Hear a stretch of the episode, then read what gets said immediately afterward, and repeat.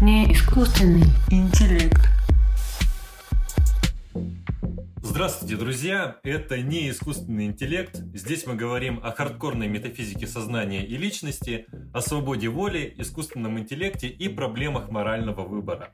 Слушайте и размышляйте с нами. Ну вот у нас очередной выпуск на карантине сегодня.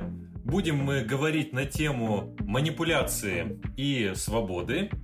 И чтобы какую-то вот затравку дать, я бы хотел поделиться со слушателями вот такой тревожной новостью. Наверняка, может быть, вы ее уже знаете, что недавно интернет облетела э, весть, что Билл Гейтс собирается чипировать людей. Это, конечно, сразу же вызвало какую-то истерию среди э, некоторой части людей. И, в общем-то, понятно почему.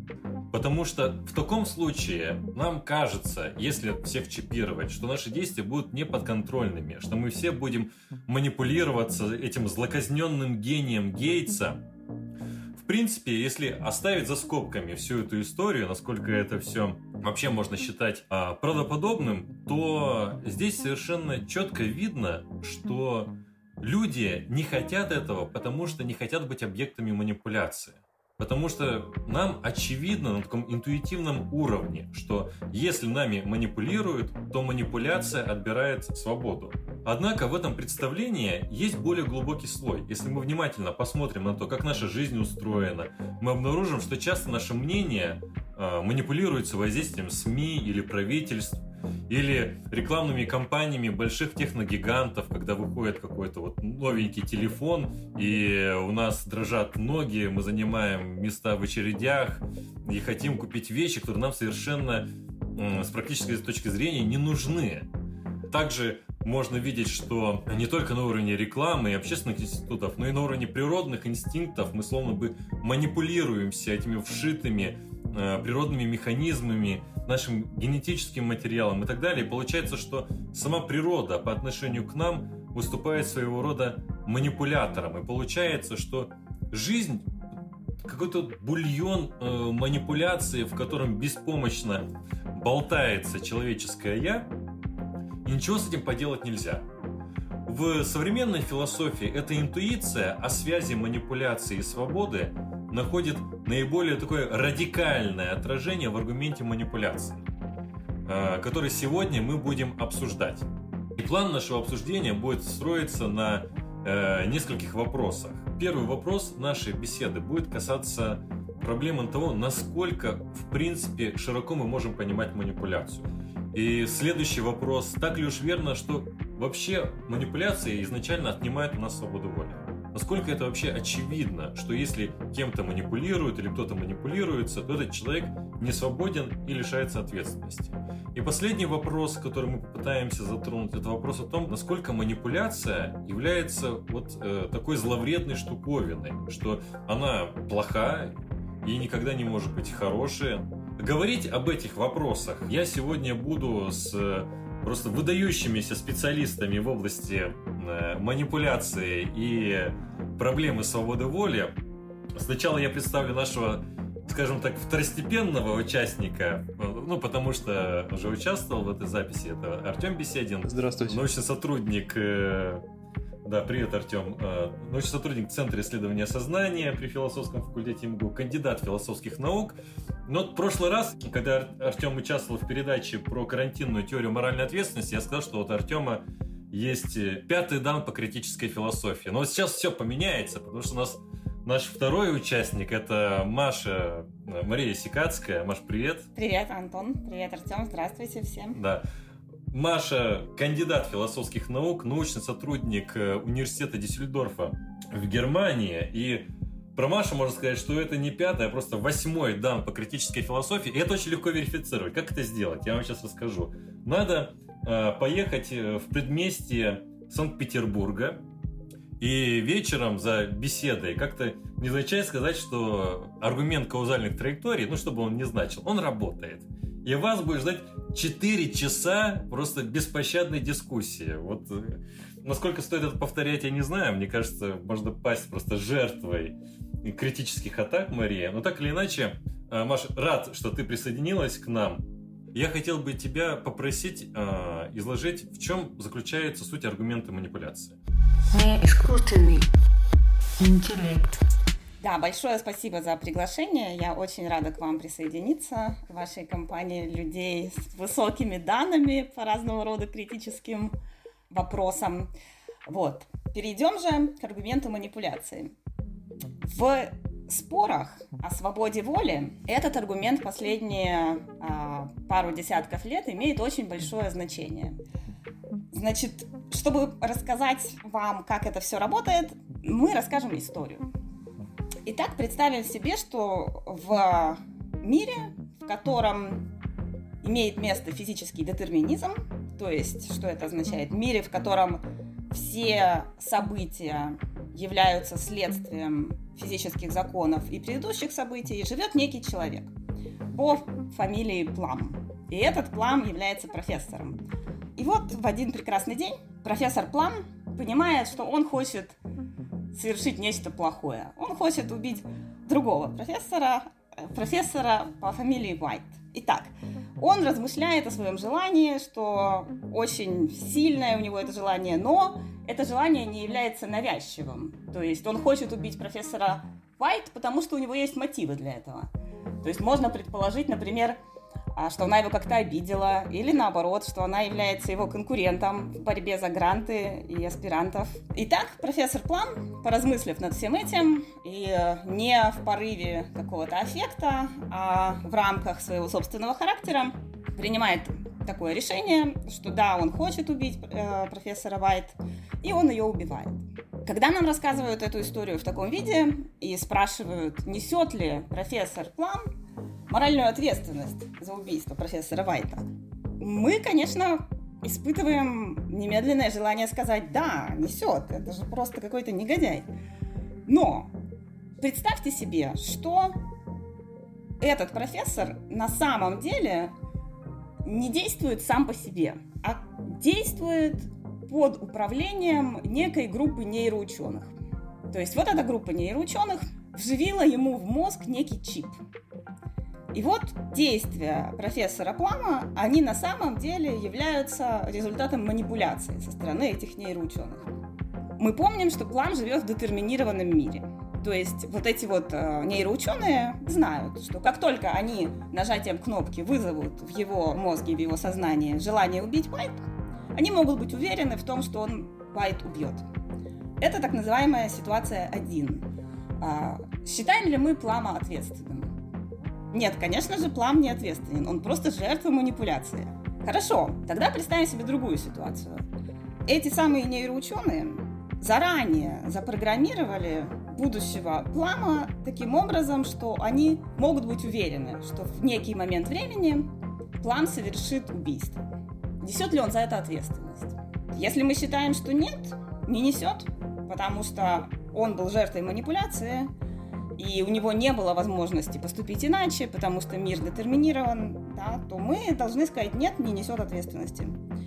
Вот. Дальше третья ситуация. А что, если не было никаких нейроученых?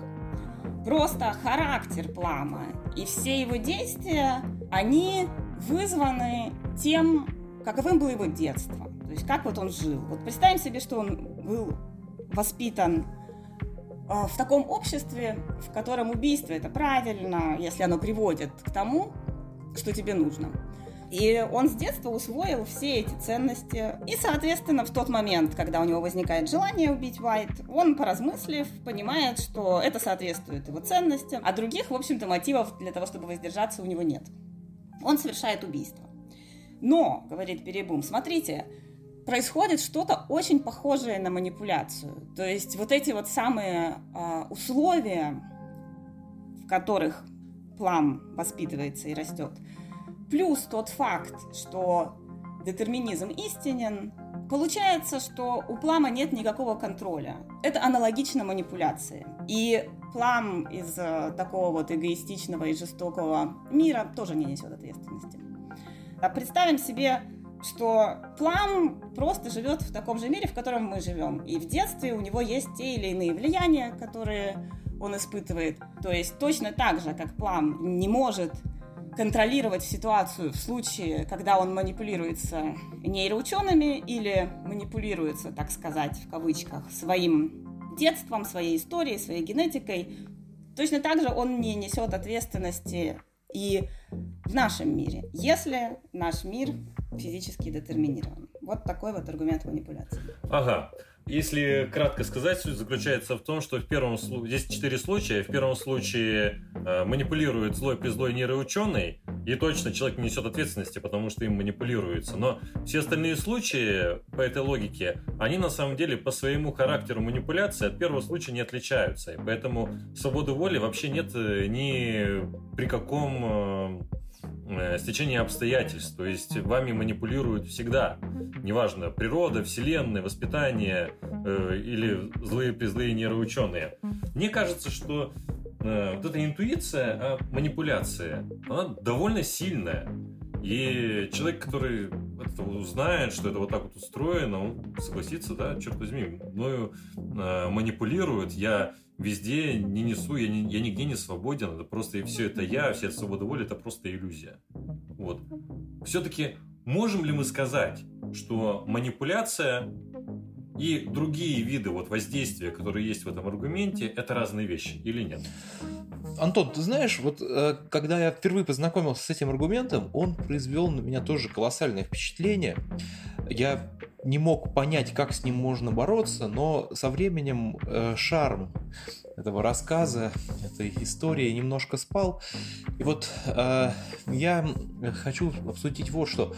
Откуда берется действительно вот эта интуиция, что снимается ответственность? Вот представим себе, что какой-то инопланетный исследователь э, прилетает на Землю, знакомится с э, с тем, что мы обсуждаем. И этот исследователь может составить ложное мнение, что люди действительно могут вживлять в головы чипы и э, при помощи какого-то радиоконтроллера управлять друг другом. Но кто-нибудь когда-нибудь с этим сталкивался? Кто-нибудь когда-нибудь видел такого радиоуправляемого человека? Ничего подобного. А, эта интуиция черпается нами в лучшем случае из массовой культуры. То есть, что показывает этот мысленный эксперимент в первую очередь? Насколько мы боимся потерять э, тот тип свободы, который необходим нам для ответственности? Насколько ответственность вообще важна для нашей э, повседневной жизни? И даже малейшая фантастическая угроза, угроза, которую мы просто придумали, она уже вызывает у нас вот такое такой трепет. То есть первое, что я хотел бы поставить под сомнение, это вообще реалистичность вот того, о чем говорит э, автор этого мысленного эксперимента в самом начале. Да. Более серьезная э, проблема здесь, пожалуй, в том, что, собственно, очень сложно ловить, в чем состояла манипуляция. И э, как описывает эту ситуацию Перебум? У Плама есть определенный характер. Плам эгоистичен. Нейроученые не запрещают ему обдумывать свои действия. Они только лишь подталкивают его. Они его буквально немножечко толкают к тому, чтобы его э, решение было именно таким, а не другим. Да? Но представим себе, что вот ситуация такая, что нет этих нейроученых. И в голове у Плама происходит все то же самое. И вот если он оказывается, например, в комнате, где стены красные, красный цвет производит на него такое впечатление, что красный цвет подталкивает его принять это решение убить э, Уайт. А если бы он оказался в комнате с успокаивающим э, голубым цветом стен, да, он бы принял противоположное решение, да, не убивать Уайт. И э, если мы заменяем нейроученых на цвет стен или нечто подобное, наша интуиция опять отскакивает назад. Я хочу отметить только то, что такого рода примеров ну, недостаточно для того, чтобы э, подкрепить такой сильный тезис. Да, спасибо большое. Я вот хочу на это ответить следующее, что очень два важных момента в этом. Первое. Такие сценарии нереалистичны. Почему мы вообще должны их бояться? Верно, никто и не говорит, что у людей в голове действительно есть какие-то чипы. Ну, вернее, некоторые люди говорят это, но мы считаем, что они Говорят, конечно. А еще нас облучают, ты знаешь, может быть, ты, ты вот сейчас в Германии находишься, где ну вот не такое хорошее правительство, как у нас. И вас там, вот вас там наверняка вот облучает правительство, и вы вот говорите всякую ерунду о России и так далее. Вот. Не, ну это, это понятно, ну, да. Нет, ну то есть тут в Германии тоже ладно, есть Маш, сторонники да, теории облучения. Но кроме сторонников теории облучения, большинство, вероятно, нашей аудитории согласится с первым тезисом Артема, почему мы должны бояться, что у нас нет свободы воли, исходя из какой-то фантастической истории про Плама, у которого в голове чип. Ведь у нас-то нет в голове чипа. И здесь как раз в этом и заключается стратегия перебума. Стратегия этого мысленного эксперимента состоит в том, чтобы показать, что хотя у нас нет в голове чипа, мы точно так же не свободны. Потому что в важных смыслах мы не отличаемся от человека, которым манипулируют нейроученые. Что это за важные смыслы? А это и есть аналогия между манипуляцией и детерминизмом. Нейроученые просто иллюстрируют то, что мы не замечаем в обыденной ситуации, когда наше желание никак не зависит от нас самих. То есть вот, допустим, возьмем второй пример, который Артем приводит, что мы оказываемся в какой-то комнате с красными стенами. И, допустим, мы попали туда не потому, что мы вот хотели туда попасть, а потому что нам нужно какую-то вот заполнить документ какой-то, какую-то форму административную. И вот мы сидим в приемной с красными стенами заполняем эту форму, а там миллион вопросов. И, конечно, там еще очередь, жарко, куча народу. Естественно, у нас возникает злость. И мы можем если нас кто-то попросит о помощи, мы можем вместо того, чтобы помочь этому человеку, сказать, да пошел ты к черту. И вот таким образом мы совершим аморальный поступок. Почему? Потому что мы находимся в этой ситуации. То есть всегда наши действия являются результатом предшествующих обстоятельств. То есть они как будто бы манипулируют нами. Не искусственный интеллект. Ну, хорошо. С этим я думаю, все согласятся. То есть я имею в виду с тем, что наши действия являются, по крайней мере, часто, даже в большинстве случаев, а я бы лично сказал, что и всегда, следствием, действием причин в далеком прошлом. Но та параллель, которая здесь проводится между тем, что мы сейчас так как-то э, немножко безалаберно называем манипуляцией, и детерминизмом проводится слишком скоро. Э, мне кажется, что это э, эффект такой очень старый, древней, еще не искорененной склонности человека к антропоморфизации. Да? Вот мы рассуждаем так, смотрите, вот если э, какой-нибудь сильный человек возьмет вас буквально за руки и за ноги и начнет двигать вашими руками и ногами, то все, что вы сделаете своими руками и ногами, будет сделано не вами. И мы переносим это на силы природы. Да, вот законы, каузальность, причинность, прошлое держат вас за руки и за ноги и водят ими. Ну, разве здесь нет разницы очевидной? Очевидно, что прошлое нами не руководит как э, марионетками. Представим себе, что в, в той ситуации, которую ты, Маша, писала, когда в переполненном каком-то э, заведении... В регистратуре. Я Давайте, давайте ближе в, реги... в регистратуре Регистратура. Это все знают, это а. всем знакомо, все сразу представили. Да, то есть там не только полно народу, но еще есть опасность заразиться, пока ты там находишься. Так. Бешенство ну, Предполу... Э, мы, так сказать, э, не все детали будем представлять. Каждый представил, что захотел. И вот я срываюсь и э, на кого-то буквально ору благим матом, что это несправедливо, это неправильно. Я сам это понимаю. И вот представь себе, что мне говорят, а ты чего? Ты, ты... И я такой говорю, а вы знаете, а вообще-то детерминизм.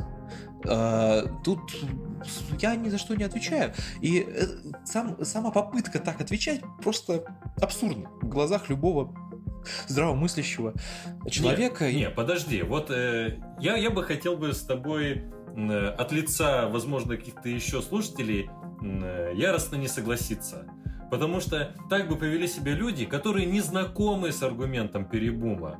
Что э, какого черта ты мне про этот детерминизм рассказываешь, если ты сейчас э, на меня наорал или еще что-то такое, мне вообще все равно. А тут э, я подхожу в регистратуре к людям, прежде чем ты там в бешенство впадешь, и говорю, ребята, сейчас видите этого чувака, он будет злиться, но поймите правильно, есть вот аргумент манипуляции. Вот э, манипулируют э, злые призлые ученые мозгом.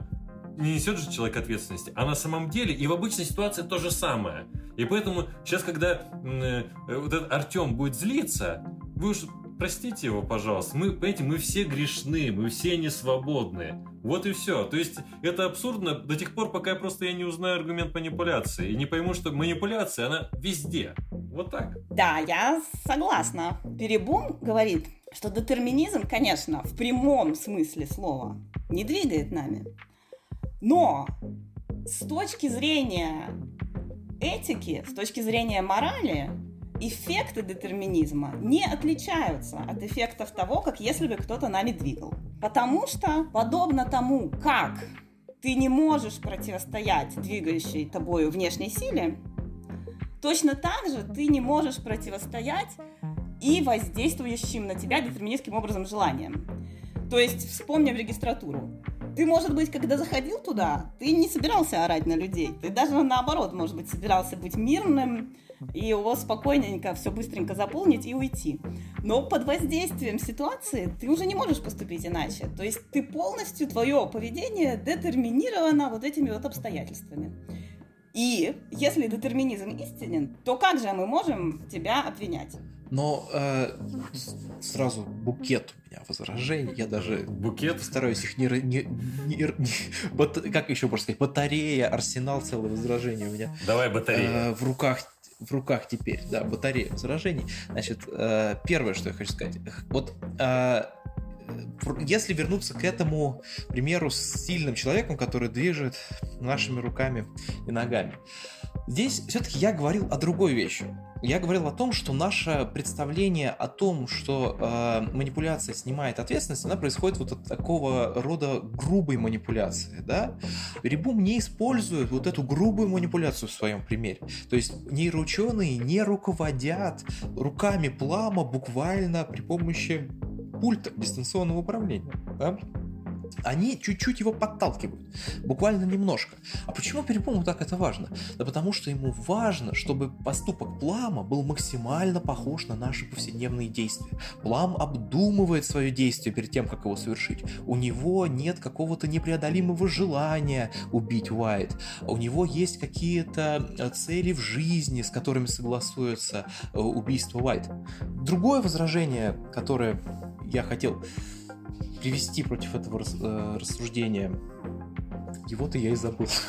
Правильно, Артем. Это очень сильная позиция. Сказать, что у меня есть, знаете, у меня есть ядерное просто возражение. Вот вы, вы знаете, оно просто мощнейшее, но увы, как-то, знаете, не формируется. Ну, но это, это прям слишком... очень сильное возражение, поверьте мне. Я слишком сильно вложился в, в первое свое возражение, так что а, еще два вылетели у меня из головы. Но я к ним вернусь еще. Подожди, вот, да, Паша. Смотри, Артем, конечно, перебум не говорит о человеке, которым, руками которого кто-то в буквальном смысле двигает. Точно так же под его пример не подходит, на самом деле, наш пример с регистратурой, потому что Потому что очевидно, что там мы не находимся в каком-то спокойном, взвешенном состоянии, в отличие от плама.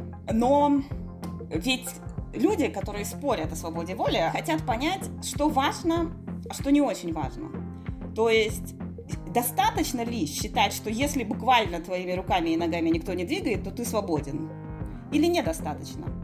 Потому что, конечно, есть множество промежуточных вариантов. То есть, например, возьмем ситуацию 3 когда некий ребенок всю жизнь видел только определенного рода поведения. И такую ситуацию мы часто встречаем в обыденной жизни. То есть, когда мы понимаем, что вот, допустим, есть некий малолетний преступник.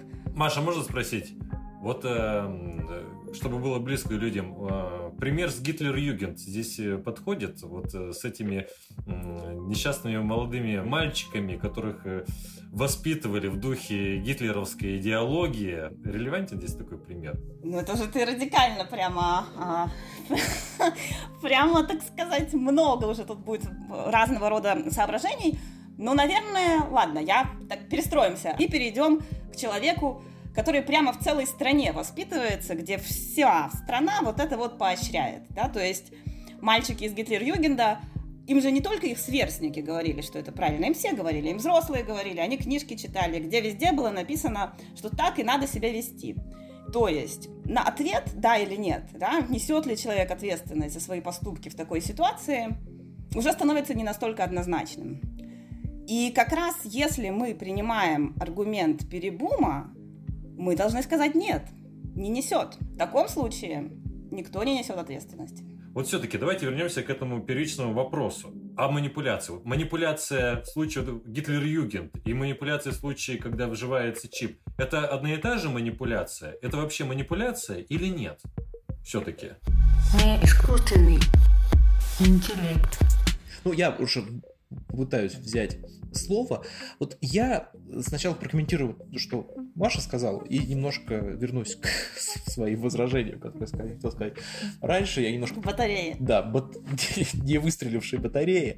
Вот обратите внимание, какие здесь еще, на самом деле, э, есть факторы на которые мы пока не обращаем внимания.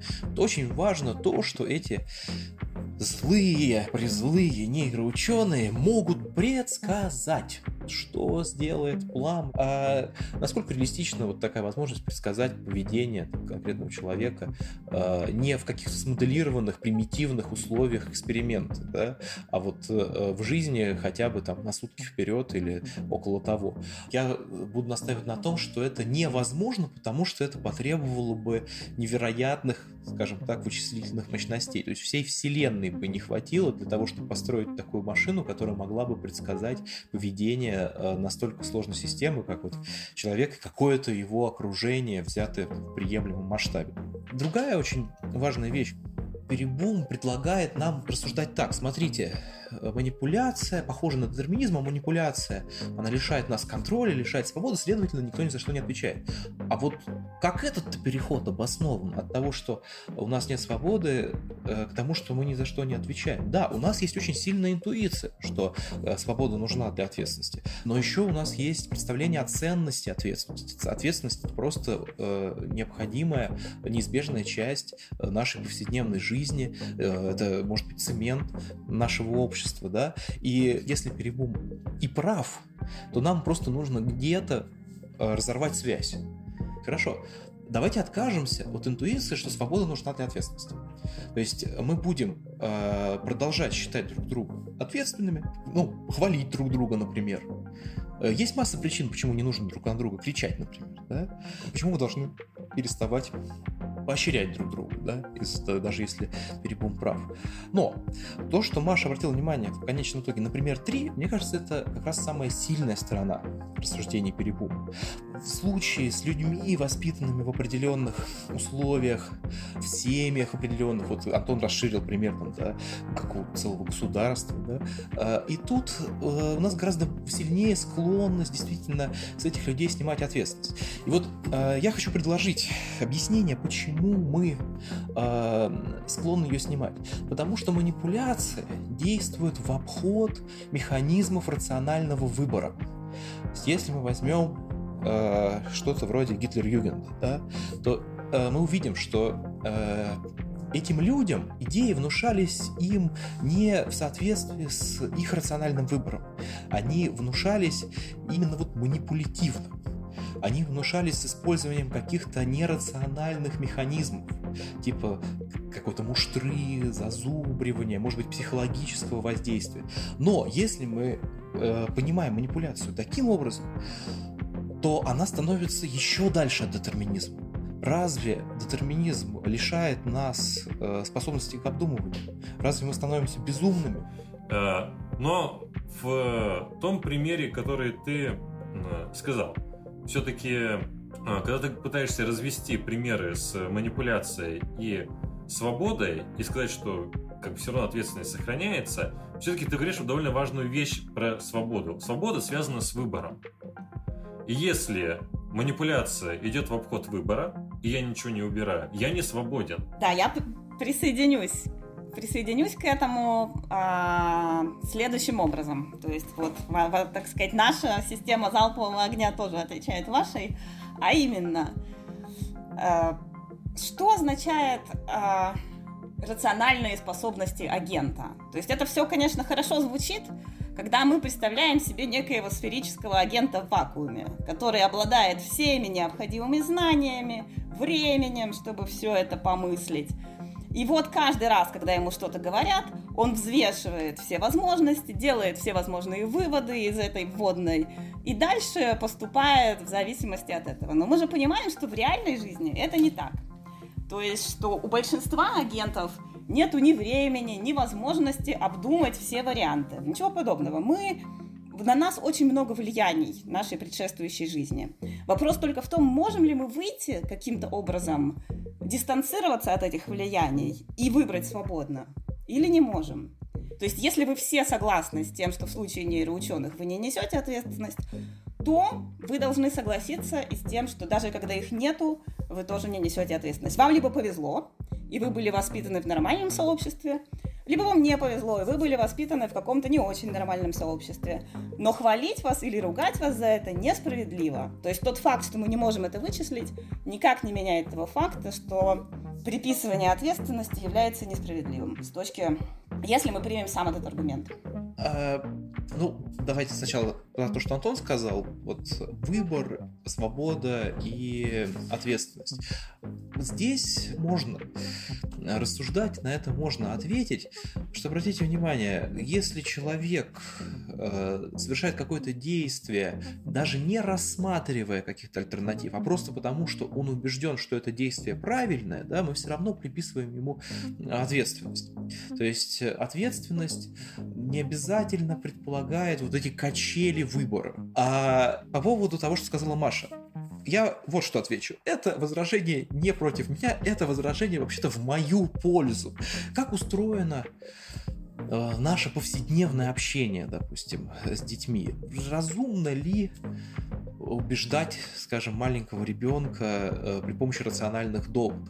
А еще лучше спросить, вот маленький ребенок, с которым вы общаетесь, стал бы он убеждать вас при помощи рациональных доводов, если он чего-то хочет? Дети — это манипуляторы, это просто прекрасный, самый яркий пример манипуляторов. Почему они являются манипуляторами? Разве потому, что они э, плохие, что они злые? Разумеется, нет. Это единственный доступный им способ воздействовать на взрослых. Ребенок не может убедить взрослого человека в своей правоте при помощи рациональных аргументов. Абсурдно от него этого требовать. И вот это указывает нам на то, что манипуляция – это очень-очень естественный способ взаимодействия между людьми. Э, вдумайтесь, когда вы убеждаете какого-то человека что-то сделать. Вы, может быть, не станете тратить время на перебор рациональных аргументов, вы просто скажете, если ты это сделаешь, я с тобой больше общаться не буду. То есть манипуляция очень э, глубоко укоренена в наши повседневные отношения. И дальше я утверждаю вот что, что у нас на одной чаше весов спекулятивный, э, основанный на фантазии аргумент перебума, а на другой чаше весов у нас наши ценные для нас Э, человеческие отношения, отношения с нашими близкими, полные эмоций, э, полные вот этого не всегда рационального, но из-за этого интересного взаимодействия. Да? И э, если уж у нас возникает выбор послушать перебумы или сохранить наши отношения, я бы выбрал второе. Не искусственный интеллект. Вот э, сейчас я сделаю вывод того, что мы сейчас обсуждали что я понял? Что, э, во-первых, в, в четырех э, случаях перебума можно говорить, что в первых трех имеет место манипуляция. В последнем о манипуляции просто невозможно говорить, потому что нарушается наша интуиция о том, что такое манипуляция. Следующее, что манипуляция, хоть и действует в обход э, сознательного или рационального выбора, может быть разной силы. Она может быть неодолимой силы, и поэтому может действовать без всяких преград, да, и мы не можем ей сопротивляться. Но также манипуляция может быть удачной или неудачной. Это тоже возможно. И это уже манипуляция одолимой силы. Да? И в этом плане мы понимаем, что манипуляция, она не ведет с необходимостью к снятию ответственности. Это раз. И второе, что не каждый случай манипуляции, он ведет к тому, что у человека нет никакой свободы. И э, теперь, как все-таки сочетается манипуляция и свобода? Так, ну я тогда, пожалуй, начну. Эм, я отчасти согласна с тем, что сказал Артем. Э, отчасти нет, и может быть это будет понятно в чем разногласие, исходя из того, как я отвечу на вопрос про свободу. То есть Артем в какой-то момент сказал, что может быть это и не важно, была ли у человека свобода. И вопрос о моральной ответственности, может быть, мы должны развести с вопросом о свободе. Такой ответ, безусловно, возможен. И он решит проблему аргумента манипуляции. Но я считаю, что он решит эту проблему слишком много почвы территории родной земли, так сказать, уступив врагу, продолжая нашу батарейную метафору. Значит, эм, смотрите, главная сила аргумента манипуляции в установлении аналогии. То есть, как только мы говорим, что ну да, смотрите, вот этот вот плам, которым управляют нейроученые, ну ведь по сути он очень похож на этого плама, которым они не управляют. И Артем говорит, что это неправдоподобно. Это, конечно, неправдоподобно, но ведь эти мысленные эксперименты, они про значение терминов, про то, что означают некие понятия, которыми мы пользуемся. И сказать, что это просто неправдоподобно, это недостаточно, потому что Перебум будет говорить, ну и что, что неправдоподобно, а разве это невозможно? Это же возможно. А раз это возможно, то мы должны рассмотреть эту возможность.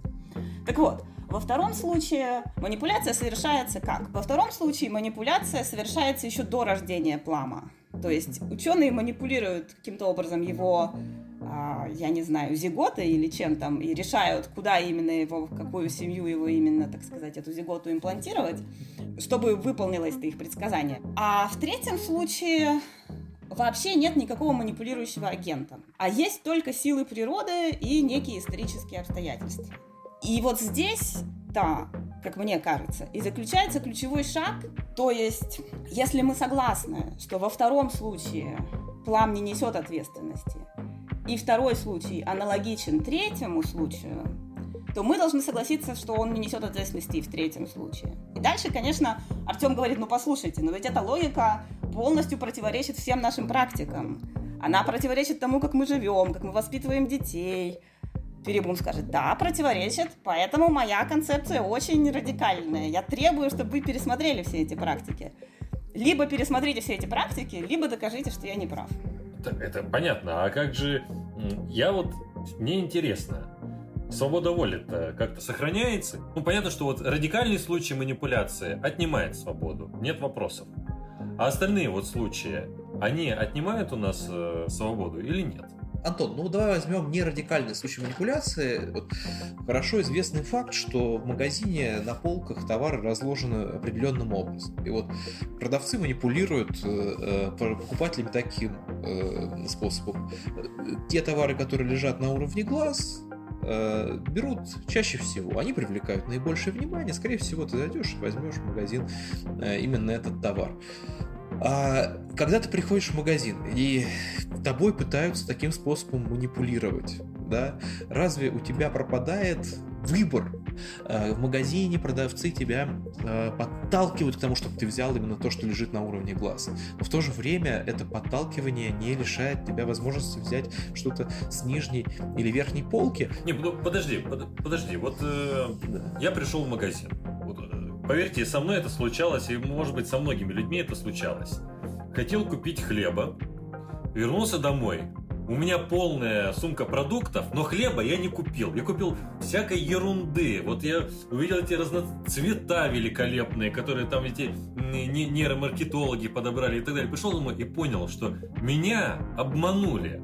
Э, я оказался вот этой вот марионеткой. Я, с одной стороны, негодую, но понимаю, что как бы ну вот так вот, да, вот э, жизнь современная, она устроена так, что меня лишает свободы. Нет, разве? Ах, ах, ах, бедный Антон. Нет. Вот, э, не... Э, и вот я, ты, мне, ты мне сейчас рассказываешь эту историю, и ответственность за то, что ты не взял хлеб, я интуитивно возлагаю на тебя. В магазине был хлеб. Если он был тебе действительно нужен, ты бы пошел и взял его. Э эти, эти производители, они меня лишают свободы. Понимаешь, в чем дело? Лишают они... Сейчас, подождите, да, я согласна с, с Антоном, потому что, смотрите, эм, в случае магазина это очень слабая манипуляция, если пользоваться, так сказать, вашей терминологией. То есть, конечно, что делается? Всего лишь товар лежит на какой-то определенной полке, и то уже очень вероятно, что покупатель в результате возьмет то, что нужно маркетологам, а не то, что нужно этому покупателю. А, и можно ли это просто игнорировать? Вот в чем вопрос. То есть вот тот факт, что человеком так легко манипулировать даже такими простыми способами, не являясь при этом ни нейроученым, ни еще кем-то, а просто разложив хлеб нужным образом. И никакого чипа в голову встроять не надо. Уже человек поддается на эту манипуляцию. Так как же человек может противостоять ей? Не искусственный интеллект мы можем этому сопротивляться. А, смотрите, во-первых, вот в понятии манипуляции у нас вот как-то и опять мне кажется, это влияние популярной культуры. А, вшито э, представление о какой-то злонамеренности. То есть, если манипулятор, то это обязательно какой-то злой, э, негативный персонаж, да? Ну, конечно, вот... нажиться хотят на мне, понимаешь? Это, кто-то хочет, а кто-то и нет. может быть, там пятерочка, перекресток, эти все... Антон, продукт placement. Организации, они хотят на мне нажиться. Конечно, они злые.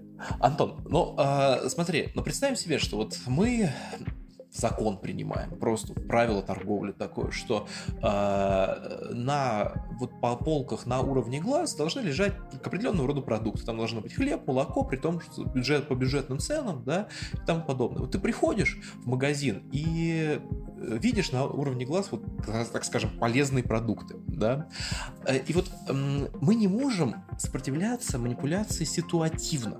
То есть вот если ты уже оказался в этой ситуации, когда ты пришел в магазин и на тебя там оказывается вот это влияние, которому ты не можешь сопротивляться. Но знание, сила, мы можем коллективно этому сопротивляться, мы можем сопротивляться этому в более глобальном масштабе. Мы можем просто принять решение какое-то. Давайте не будем использовать это в злых целях. Давайте не будем это использовать для рекламы заведомо вредных товаров, например.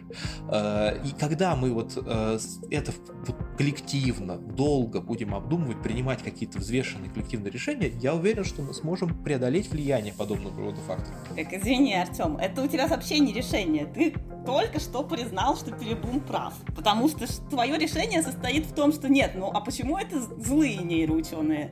Давайте это будут добрые нейроученые, которые вселяют правильные желания в Плама. И вот тогда-то Плам ответственен и свободен. Да, я не говорю, что он свободен. Моя-то стратегия э, разорвать связь э, свободы и ответственности. Я буду настаивать на том... А мой-то вопрос, Артем, э, о свободе был. Ну, а на твой вопрос я ответил. Э, то есть, э, эта э, манипуляция не является, по условию твоего вопроса, не является предельной, да, то есть тебя не таскают за руки буквально, да, и представим себе, что ты приходишь, я сейчас это говорю, приходишь в магазин, видишь товар на, на полке на уровне глаз, и у тебя вероятность того, что ты возьмешь этот товар, повышается, там, условно, там, до 0,7, да, 70%, что ты возьмешь этот товар, но остальные-то 30 все равно никуда не деваются. Свобода это не обязательно 50 на 50, не обязательно случайный выбор, да. Если у тебя есть возможность поступить по-другому, пусть даже эта возможность менее вероятна.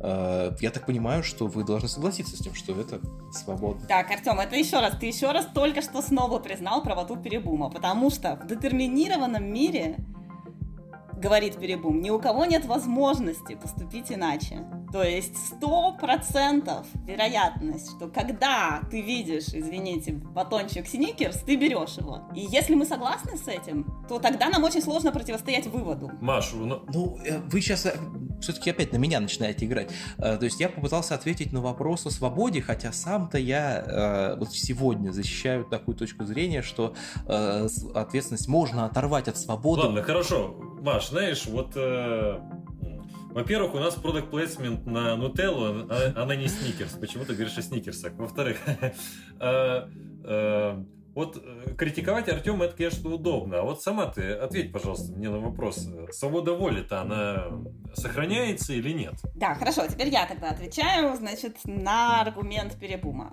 Я с ним не согласна. Но я считаю, что свобода и ответственность связаны. И мой ответ будет такой, что на самом деле очень важны детали этой истории, что мы не должны позволять перебуму переход между сценариями. Потому что слишком поздно останавливать его на переходе между третьим и четвертым, да, между человеком, которого, условно говоря, воспитывал Гитлер-Югент, и всеми остальными людьми. Так вот, а что же, в чем же подвох во всей этой истории, с моей точки зрения? В том, что в нашем мире люди, они э, они обладают определенного рода психологической структурой, которая позволяет им принимать решения, даже если их решения не требуют какой-то вот особой сверхъестественной свободы. Посмотрите, что обычный человек, он принимает свои решения в течение всей жизни в определенного рода связи с другими решениями. То есть вот ребеночек, он растет, там какие-то выборы у него, выборы, какие-то ситуации выбора между ним возникают, да, он то или иное делает, и таким образом формируется его характер. То есть, если говорить про наш пример с, с регистратурой, да, все мы там бываем, но по-разному себя ведем, потому что, вероятно, у нас разные характеры. Не все вызывается обстоятельствами. Вот мне сегодня ночью, пока я спала, вживили чип, и а, этот чип вызывает у меня желание убить некоего профессора в университете. Дальше, конечно, я просыпаюсь, ощущаю это желание, думаю, боже, какое странное желание. Наверное, я не тот какой-то фильм вчера посмотрела или еще что-то не то а, надо, я не знаю, что, сходить прогуляться, еще что-то сделать. Почему? Потому что это желание моему характеру не соответствует. Правильно? Оно не соответствует моей системе ценностей. Я этим желанием обладать не хочу. И это желание в этом смысле само по себе не может меня сподвигнуть кого-то убить. Если, если нейроученые дальше не продолжат мной манипулировать, не захватят мои двигательные центры, если план таков же, как я, то, конечно, мы можем сказать, что Плам э, несет ответственность, потому что, ну, мало ли какое у него желание возникло, и мало ли откуда это желание взялось. Человек должен уметь противостоять такого рода желаниям. Это требование к агенту, это и есть требование моральной ответственности. Мы предполагаем, что человек способен бороться с искушениями. Но если, как мы предполагаем, возможно, в ситуации с Пламом, что весь его характер возник под влиянием этих нейроученых, что каждый раз они нажимали на кнопочку, когда он принимал какое бы то ни было решение, Тут-то мы уже видим, что есть очень большая разница между Пламом и нами. И поэтому мой ответ на аргумент Перебума – остановиться на между первым и вторым сценарием. И поэтому сохраняется свобода воли, правильно? Какая-то. Поэтому выводы из такого рода примеров неправомерны.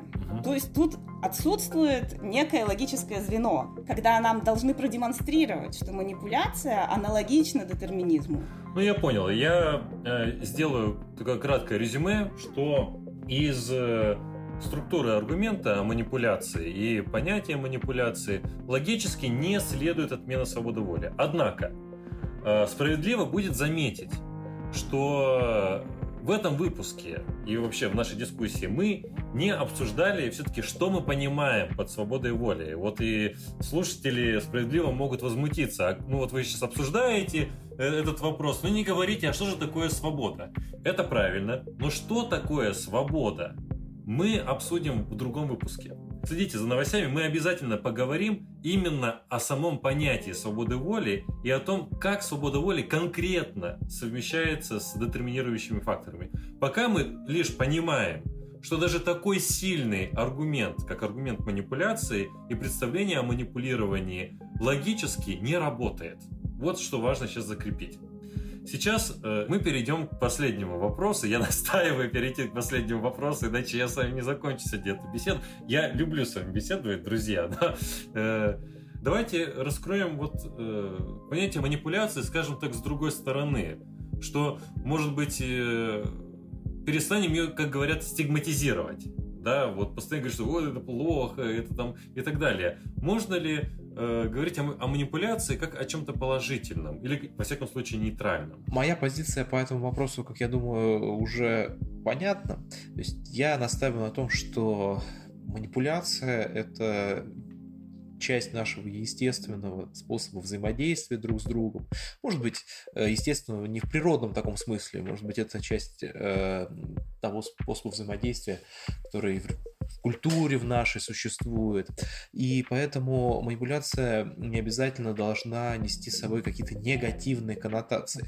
Представьте себе такую ситуацию, когда э, вот э, сталкиваются человек, который желает причинить вред кому-то, и жертва, да, и его жертва, да, и вот жертва использует э, какую-то манипуляцию для того, чтобы предотвратить нанесение вреда. Э, вот здесь как-то будет э, абсурдно спрашивать о ответственности за манипуляцию. То есть мы понимаем, что манипуляция использовалась как единственно доступное средство жертве избежать насилия. Не очень правильно спрашивать о манипуляции, как хорошо это или э, плохо, потому что манипуляция это э, только средство. Я убежден, что вот с такой обычной точки зрения вопрос должен стоять скорее относительно того, как именно она применяется, для каких целей. Ага. Маш, ты хочешь что добавить э, или возразить Артему? Ну, пожалуй, да. Тот редкий случай, когда я не хочу возразить Артему, я даже наоборот хочу с ним согласиться и сказать, что... Наконец-то, наконец-то! что э, весь этот аргумент манипуляции, он указывает на такой важный факт, что на самом деле человеком манипулировать легко. И очень зачастую мы не можем избежать манипуляции. То есть в таком случае не имеет смысла рассуждать о, о том, как бы нам запретить эту манипуляцию. В реальности человек ведет себя так, как он как ему проще всего поступить. В магазине он будет брать то, что ближе лежит, и ярче, и лучше выглядит, и так далее. И поэтому перед нами, как ответственными гражданами и менеджерами, и неважно кем, перед нами, как людьми, которые не только живут сами по себе, но и живут с другими людьми, встает вот этот вот вопрос организации среды. Каким образом организовать среду так, чтобы облегчить для людей хорошие выборы и затруднить плохие выборы. Mm. Иллюзорно считать, что мы можем избавиться от манипуляции. Манипуляция везде. Вопрос в том, каковы ее цели и как она осуществляется. Некоторые люди считают, что свободы не существует. Они доказывают это с помощью аргумента манипуляции. Они утверждают, что свобода отсутствует, когда есть манипуляция. Но законы природы влияют на человека аналогично манипуляции. Значит, человек вообще не свободен. Другие люди с этим не согласны. Они считают, что воздействие природы на человека не устраняет возможности рационального выбора. А значит, свобода есть, Манипуляция является естественным элементом жизни. Дети манипулируют родителями, любящие пары, друг другом. Она не является заранее плохой. Это определяется ситуацией и ее целями. Например, раскладывать полезные продукты на самых видных местах – это хорошо, а вредные – плохо. В большинстве случаев люди могут сопротивляться манипуляции, и моральная обязанность каждого человека – минимизировать воздействие негативной манипуляции. Выкуси, Билл Гейтс. Ха-ха-ха. Вот я пошутил. Друзья, оставляйте свои комментарии, смотрите в описании тайминг нашей беседы, словарик какой-то вот и литературу, которую мы там оставим, и ждите следующих выпусков. Маша, Артем, спасибо, что вы поучаствовали в беседе. Да, спасибо. Спасибо, до свидания. Всем пока. Не искусственный интеллект.